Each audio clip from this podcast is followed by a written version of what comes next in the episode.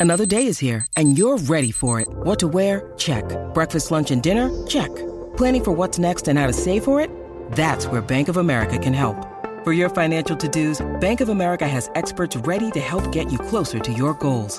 Get started at one of our local financial centers or 24-7 in our mobile banking app. Find a location near you at bankofamerica.com slash talk to us. What would you like the power to do? Mobile banking requires downloading the app and is only available for select devices. Message and data rates may apply. Bank of America and a member FDIC.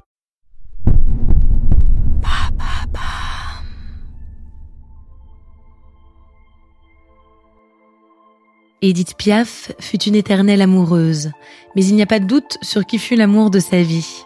Marcel Cerdan, le plus grand boxeur français, est celui qui inspira une de ses plus belles chansons, l'hymne à l'amour. Leur passion fut courte mais intense, avec une fin des plus tragiques. Une histoire de ring, de scène et de voyage, une histoire d'amour.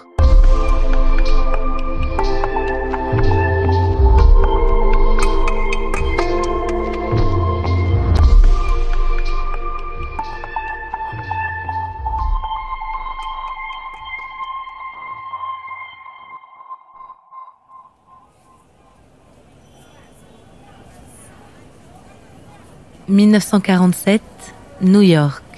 La grosse pomme est le centre du monde, la terre de tous les possibles, quand beaucoup de pays se remettent péniblement de la Seconde Guerre mondiale. En plein cœur de cette cité bouillonnante, au pied des gratte-ciel qui donnent le vertige, deux Français, présents en même temps sans le savoir. Deux vedettes, comme on dit, venus chercher le succès outre-Atlantique. Deux étrangers. Il y a Marcel Cerdan, le boxeur le plus prometteur que la France ait connu. Marcel est né en 1916 à Sidi Bel Abbès, en Algérie. Il a grandi à Casablanca, au Maroc, au sein d'une famille passionnée par le ring. Son père en avait d'ailleurs installé un dans le café familial. La boxe, une obligation paternelle, devient une évidence quand le petit Marcel enfile des gants. Le gamin a du talent. Il quitte l'école à 11 ans pour se lancer dans une carrière professionnelle. Il écume tous les plateaux nord-africains, il se fait un surnom, le bombardier marocain. En 1937, Marcel vient disputer ses premiers matchs à Paris. Le public découvre alors la puissance du punch de Cerdan. En un coup, un seul, il peut démolir son adversaire. Il devient champion de France puis d'Europe. En 1946, il ne lui reste plus qu'à conquérir l'Amérique. Et il n'est pas le seul. En 1947, Edith Piaf vient jouer au Playhouse Theatre avec les compagnons de la chanson. En France, elle est déjà une vedette de music hall. Edith s'est fait repérer au coin d'une rue des beaux quartiers de Paris en 1935. C'est comme ça qu'elle gagne sa vie à l'époque, en entonnant des chansons du répertoire de Fréhel, accompagnée de son acolyte, Simone Berthaud, Momone. Quand un patron de cabaret entend sa voix puissante, il n'hésite pas une seconde la petite doit monter sur scène. Elle commence à se produire dans des petits cabarets, puis à Bobino, jusqu'au prestigieux ABC Hall où elle triomphe. Elle charme le public avec sa voix et sa personnalité. On s'étonne qu'un petit bout de femme comme elle puisse dégager autant de charisme. Elle joue même dans des films et au théâtre.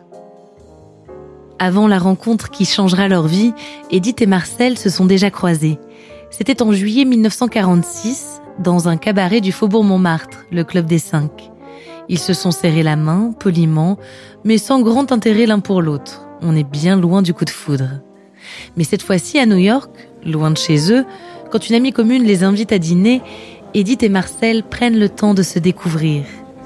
Et ils réalisent qu'ils ont un point commun, ils ne se sentent pas à leur place dans cette nouvelle ville.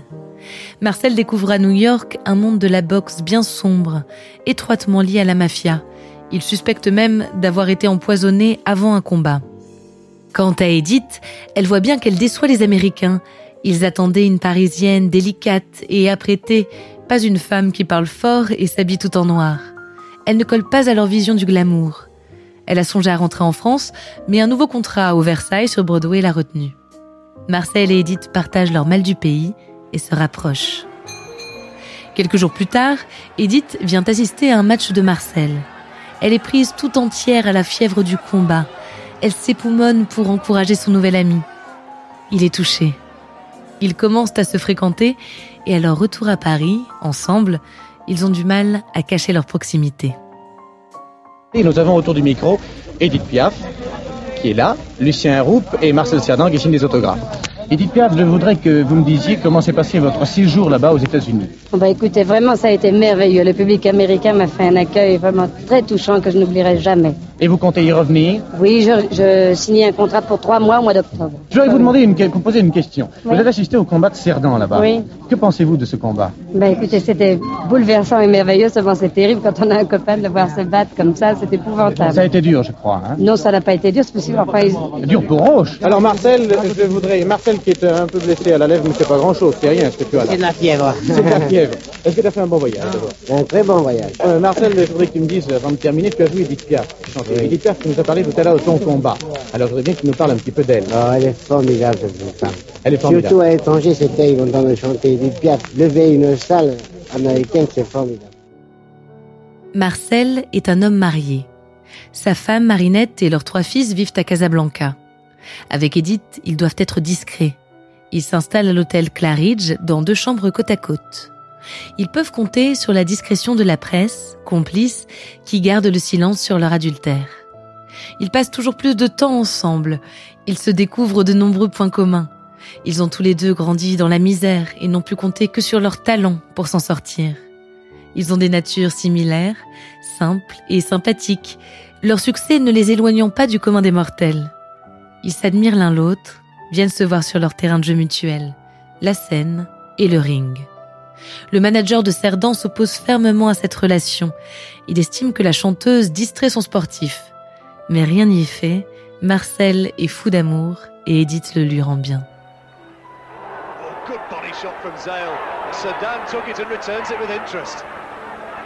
En 1948, Marcel est sacré champion du monde des poids moyens après sa victoire sur l'américain Tony Zale. Est là, ils fêtent la victoire ensemble à Jersey City. Quand Marcel rentre à Paris le 1er octobre, il est devenu un héros national. Un héros dont la France a besoin après la guerre et l'occupation. 300 000 personnes le saluent sur son passage. Quelques jours plus tard, il est décoré par le président Vincent Auriol. Pendant l'année qui suit, Marcel et Edith poursuivent leur carrière mutuelle et tout semble leur sourire. Ils continuent de s'aimer, l'un à côté de l'autre ou à distance. Ils s'écrivent des lettres d'amour exaltées. Edith a de plus en plus de mal à supporter les séjours de Marcel à Casablanca. Elle voudrait qu'il quitte sa femme. Elle lui écrit une chanson, l'hymne à l'amour. Sur une musique de Marguerite Monod, elle crie cet amour total, infini.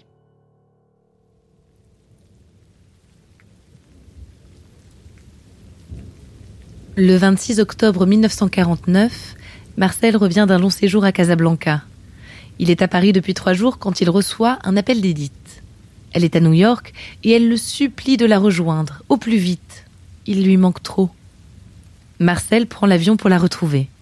Le 27 octobre, il est à bord du Constellation quand on perd sa trace au-dessus des Açores. Après de longues heures de recherche, on retrouve l'épave et les corps.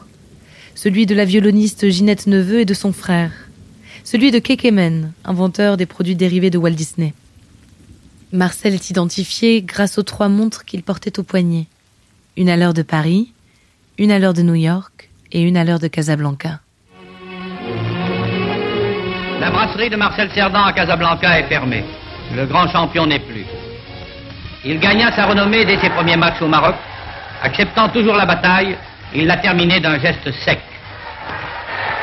Sur tous les rings du monde, il fut un grand vainqueur. Après 113 combats sans avoir connu une seule défaite régulière, Marcel Cerdan signait le match pour le titre de champion du monde. Après sa victoire sur Tony Zell, il avait connu à Paris une réception triomphale. Tout un peuple avait crié sa joie. Cette joie qui éclate chaque fois que l'on sait que l'un des siens est le meilleur du monde.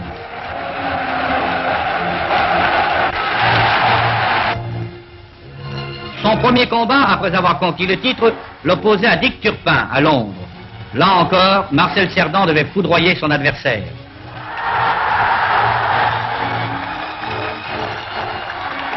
Il avait reçu la consécration officielle de l'admiration générale des mains même du président de la République, et c'est dans l'ordre d'une plaque que sont gravés aujourd'hui le souvenir, l'émotion et la douleur de ceux qui n'oublient pas Marcel Cerdan.